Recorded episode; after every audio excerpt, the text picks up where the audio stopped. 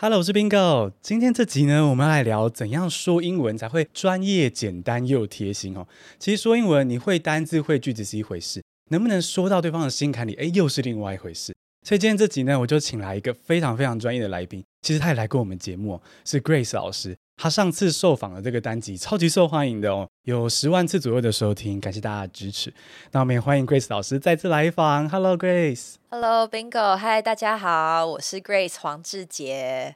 对，我们上次那集聊到老师学英文的过程，哦，还有一些就是学英文的方法，现在怎么继续的进步。那简单跟大家介绍一下好了。如果第一次听到 Grace 老师的访谈，就是 Grace 老师是专业的会议口译员哦，是最一线的吧。其实当年在读书的阶段就得到两岸口译大赛冠军。那今天这集再邀请老师来呢，其实是因为老师开了一堂我觉得很有意思的课，我看了就私讯老师说，哎，我想请老师来聊。这堂课是跟国际沟通有关。那我看到的时候，我想说，哦，国际沟通，我平常都一直讲学英文，但没有机会讲到这个国际沟通要怎么做。那国际沟通到底是什么呢？我们今天就要请 Grace 老师来跟我们分享哦。诶，那 Grace 老师可以帮我们简单的定义一下国际沟通跟英文的差别是什么？好啊，我觉得说英文这件事情啊，就是比较像是我把一个想要讲的事情说出来，这个是 the how。但是呢，如果我觉得国际沟通这件事情是 the what，就是说，那我实际要到底要说些什么？我自己想了蛮久的。其实我觉得说英文跟国际沟通啊，如果打个比方啦，它很像是一家公司的策略跟营运。意思就是说，嗯，策略比较像是大方向嘛，营运是我要怎么样子透过实际落地的方法，让这个公司可以走下去。所以就是说，一个公司最重要其实是它的大方向，它的策略，它到底要聚焦在什么事情上面，然后呢，透过营运的方式来达成。所以我会觉得，就是呃，以国际沟通来说啊，国际沟通比较像是我要先想好，我跟外宾互动的时候，或者是跟外国同事互动的时候，我要说些什么，然后再透过说英文这件事情来把它说得很清楚。所以也就是说，国际沟通有点像是你的话语里面的灵魂跟内容。好，英文可能只是传达它的工具。对，可以这么说。可能大家会觉得说，啊，我学英文文法都来不及了，我还去注意什么 what？其实实际上，你今天如果能够掌握这个所谓国际沟通的概念，然后知道你要说什么才可以说到对方心坎里的话，其实对你讲英文会变轻松。对，我想举一个我自己曾经碰到的例子，就是我很多年前在念书的时候，曾经在荷兰交换学生，然后那个时候呢，师大的老师国际长就刚好到荷兰去参访，所以就邀请当时在荷兰的师大学生去参叙。然后在参叙的过程当中呢，学校就说请我来当代表来致辞，所以就是我必须要代表所有的学生来谢谢荷兰德莱顿大学，而且要谢谢师大这边的学校。哇，这重责大任呢。对，就知道说哦，这个东西在那个当下是非常重要的一件事情，所以我那个时候就想说哈。啊其实我们就是要让对方知道，说我们是非常感谢可以有这样子的机会。然后呢，要讲一段小小可能是感性一点点的话语，嗯、因为在英语表达当中，我觉得还蛮重视这种所谓的 inspirational moment 的那种感觉啦，嗯、动之以情这样。对对，要传达一点点这样子的感性的诉求，这样子。所以我当时就讲到说，Every moment that we're here, we're still taking it all in. 就是表示说啊，我在这边，就是每一刻呢，都还是非常的想要去吸取这个在这边的体验，觉得非常非常的珍贵这样子。然后就表达说，非常非常谢谢学校给我们这样子的机会。I want to thank Leiden University and also National Taiwan Normal University for giving us that opportunity. For that, we would like to extend our gratitude to you. 就是我们要非常非常表达我们的感谢。对我来说，我觉得这是。 国际沟通跟讲英文之间的差别，一个是 the what，就是讲什么，然后另外讲英文是 the how，要如何说。我可以感受到，其实可能很多学生还卡住的地方是，当今天你觉得说英文只是自我表现的时候，你就说不到对方的心坎里。可我刚可以听到老师在准备这个 speech 之前呢，其实你是去想到说，诶，我的 audience 是谁，想要听到的可能是什么。然后用这样的方式再去注入到你要说的英文之中，这样也许就是一种国际沟通的精神。对，没错。其实我觉得国际沟通很重要，就是换位思考的能力啦，就是站在对方的立场去想，说他可能会想要听到什么，然后我想办法去符合这样子的需求。嗯，我很喜欢老师这样的解释。那我也想为听众再多挖一点点故事，因为其实有时候我们看一本书嘛，你读到原理是一回事，可是如果没有很多故事的话，无法去真的 get the gist。那我们从 Grace 老师的其他身份问一下国际沟通的经验，因为老师的工作其实充满了国际沟通。像 Grace 老师除了是会议口译员之外，也是会议引导员，就是所谓的 facilitator。那哎，让老师解释一下好了，什么是 facilitator？对，我另外一个身份就是 meeting facilitator，会议引导师。呃，这个是来自于我之前大概差不多十年前吧，十年前呢做的一场口译工作。结束了之后，我就留下来跟客户的主管，他们是他是亚太地区的 managing director，跟他聊天这样，然后他就跟我说：“哦，you're very professional. Tell me about yourself.” 他说啊，我很专业，那请我跟他自我介绍一下。然后，因为其实我平常工作的时候，我本来就有准备一套，算是一个自我介绍的模板吧。然后我会依照不同的情境来调整，就是我要表达的内容。那对方他其实在问我这件事情的时候，他就讲说：“You're very professional. I want to have my employees be like you.” 我大概有嗅到，就是说他希望我可以从事一些教学的工作。哦，对，所以我就是我在做自我介绍的时候，我就跟他讲说，I work as a conference interpreter。呃，我是做会议口译员嘛，But I also teach presentation skills and English speaking and public speaking skills at the Ministry of Foreign Affairs in Taiwan。 但同时，我又在台湾的外交部有教学的工作，因为我大概有嗅到他的这个意思啦，嗯、或是他的好奇这样子，嗯、就是那也是我觉得国际沟通当中蛮重要的一个能力，就是换位思考吧，先去思考说对方他可能会呃有哪一些喜好，或是有哪一些需求，所以我那个时候就这样讲，这样才有办法投其所好。然后他听到说啊，我曾经在外交部教学，他就说希望可以邀请我到香港去帮他们的员工来培训。所以在那一次的对谈之后，我就受邀去他们公司，然后那也是算是我第一次飞出国来做教学的工作啊，也这样配合了几年，其实配合得很好。然后这个主管又跟我说，他们公司呢想要在亚洲培养一个人才来做会议引导，因为他们公司平常都是从美国飞一个会议引导师 （meeting facilitator） 到香港去，但是这样其实成本蛮高的，所以他们想要在亚太地区培养一个人才。他就告诉我说，他们公司里面同事就是推荐说可以找我来做这个工作，他就问我有没有兴趣，说可以他们公司出钱让我去美国接受培训。我当时就觉得说，哎、欸，其实非常好啊，超棒的机会啊，对，非常棒的机会，所以我就我就答应了，然后就飞到美国去接受培训，拿了这个会议引导的认证之后，每年大概都会到香港两到三次，去帮他们做公司内部的会议策略的规划还有探讨。然后我觉得这些其实都是从一开始的那一场对谈，就是我有用到一些我觉得国际沟通里面还蛮精髓的技巧，比如说啊，像换位思考，或者是平等姿态。嗯，哇，老师刚这个故事真的是非常的丰富，因为我们可以听到说，老师其实一方面你也一定要去设想对方的身份，现在可能想从我这边听到什么，或甚至得到什么，所以老师才会很快的嗅到。我觉得老师说这个字很不错，就是嗅到。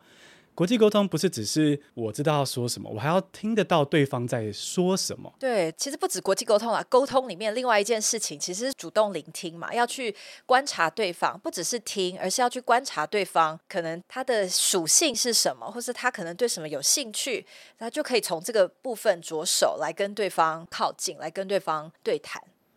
其实我觉得讲英文的时候也是要当个贴心的人了，就是你讲出来的英文要能够去说到他的耳里、心里，其实就是要能够去对应到他现在想要谈的重点。那我很好奇的是，老师有提到一个平等姿态，老师可以用这个故事帮我们分析一下，什么叫做平等姿态？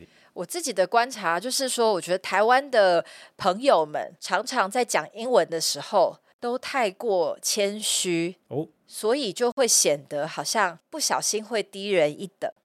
刚访谈前，我才被老师亏了一下。是的，是的，我刚好像赞美你某一件事情嘛，对，然后你就跟我说，你刚刚说什么？对，老师刚刚赞美我说，那个啊，她的老公的同事有在听我的节目，老师说啊，你很受欢迎哎，然后我身为一个标准的台湾人，就很自然的就说了说啊，没有啦，没有啦，没有那么好。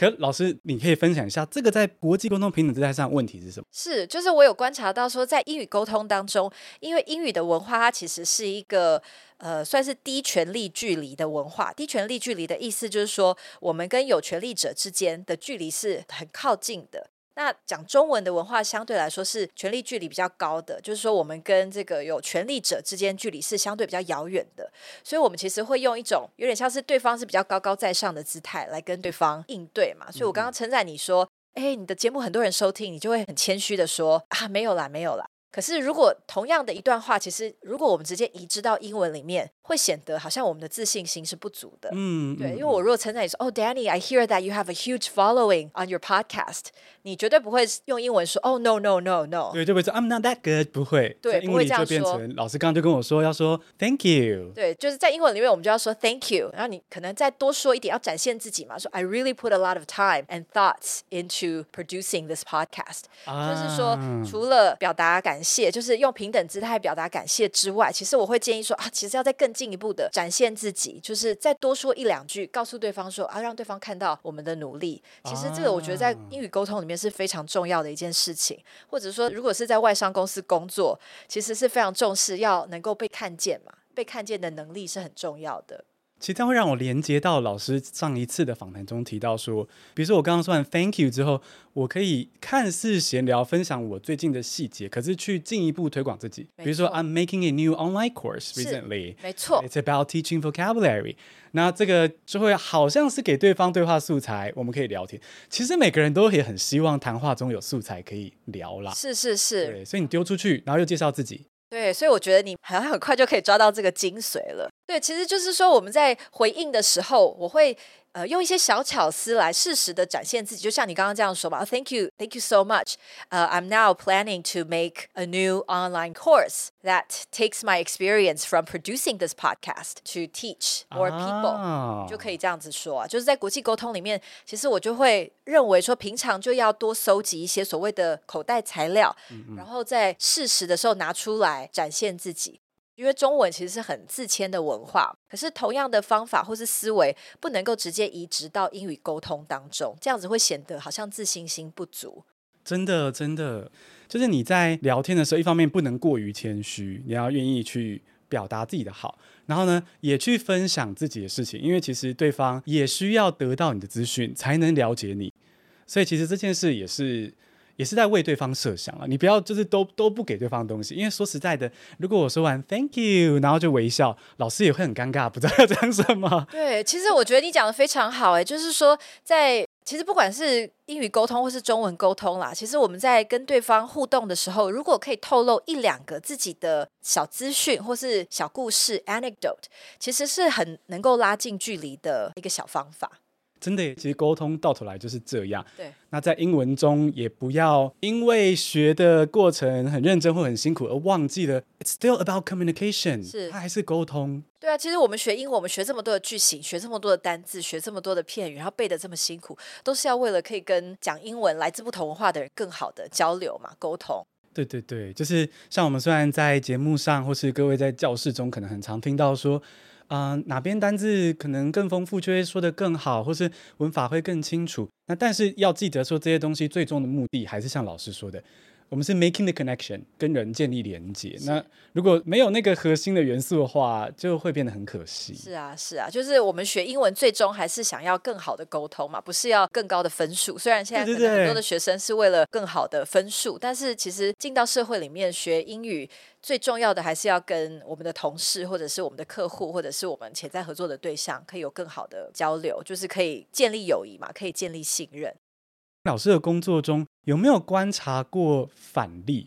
呃，在会议引导的过程当中，我自己遇到的比较多的是亚洲的参与者，其实比较不懂得展现自己。哦，所以在会议当中，我就曾经被这个客户的主管，他就来跟我说，他觉得他香港的同事就是都不参与。他说 “They don't participate”。啊，其实他们不是不参与，他们只是比较害羞，或是文化上面比较不常发言。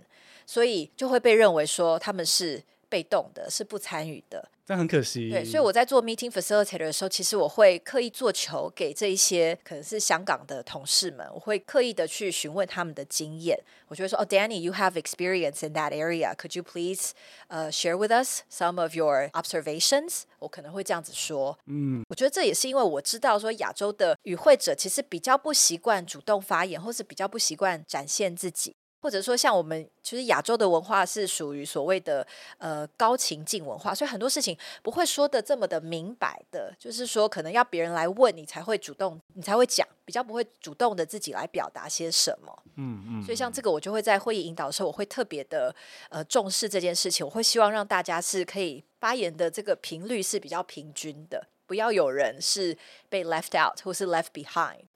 我觉得如果参加老师的 meeting，感觉蛮幸福的，会有一种被照顾的感觉。对，就是我觉得我们呃做 meeting facilitator 这件事情，还有翻译这件事情，就是要包含所有的人嘛，include everyone。之所以要翻译，就是希望每一个人都可以听得懂在发言的内容是什么。那 meeting facilitator 其实也是一样，就是希望让这个会议的所有人都可以参与这一场会议。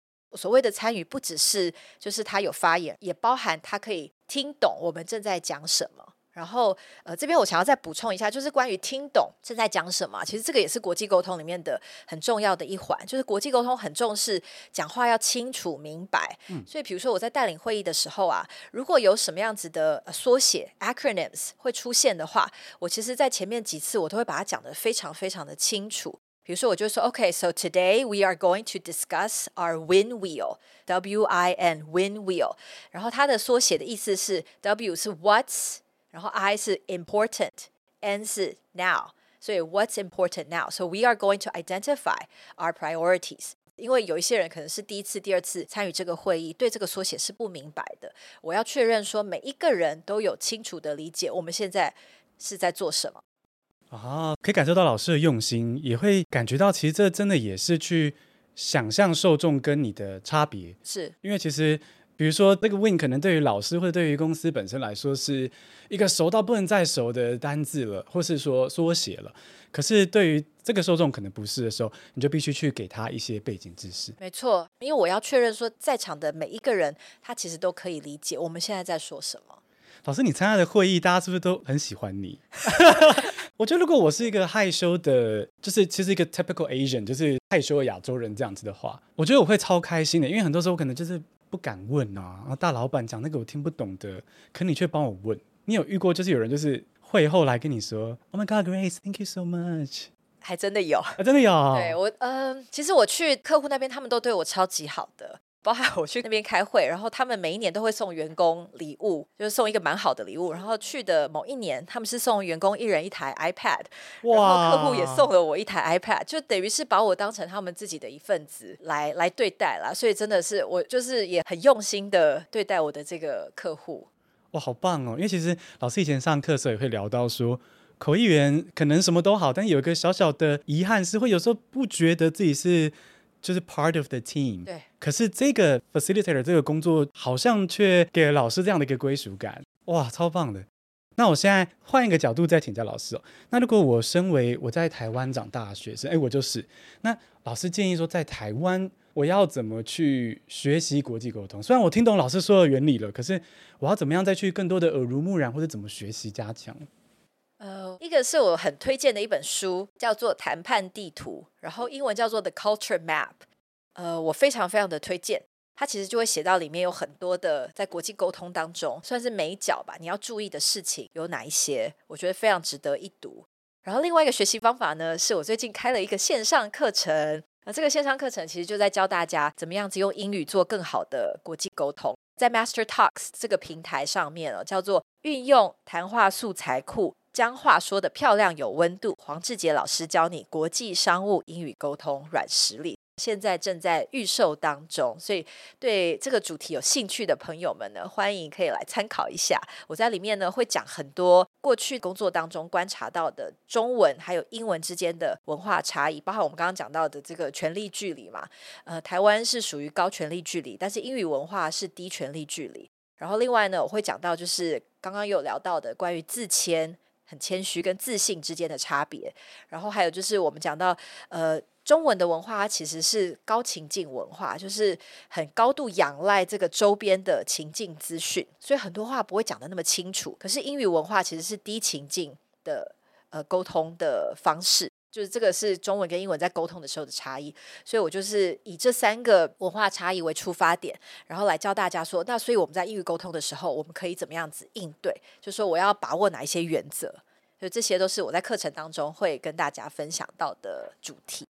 我觉得这些概念真的都超级棒的。然后啊、我也知道说听众可能会想要，也许听到或看到更多的情境跟例子。老师在课程中也会有一些这些句子或是例子来跟大家分享，对不对？对，我在课程当中应该会有十一个商务的情境，然后教大家说怎么样子运用刚刚讲到的这些原则。那这些情境可能包含，比如说呃，在会议的开始之前，你可以怎么样子跟人家互动来建立关系，或者是说啊，如果说你要去呃争取资的时候，可以用什么样的方式来清楚的表达自己，或者你要谈判要议价的时候，到底可以怎么样子说，是更能够平等姿态的展现自己。嗯嗯、呃，所以会有非常非常多不同的情境来帮助大家可以实际的把讲到的那些原则套进去。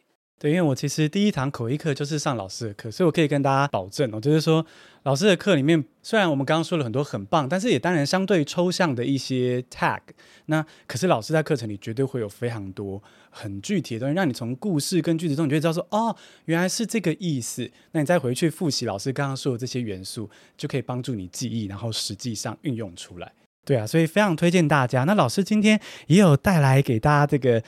课程的优惠哦，这个黄志杰老师教你国际商务英语沟通软实力。如果你在我们的资讯栏中的连接点击进去，然后输入 MT 三百的话呢，可以有三百元的优惠。好，非常感谢老师，谢谢谢谢 Bingo。对啊，今天听到老师好多很精彩的故事，然后也学到国际沟通的技巧。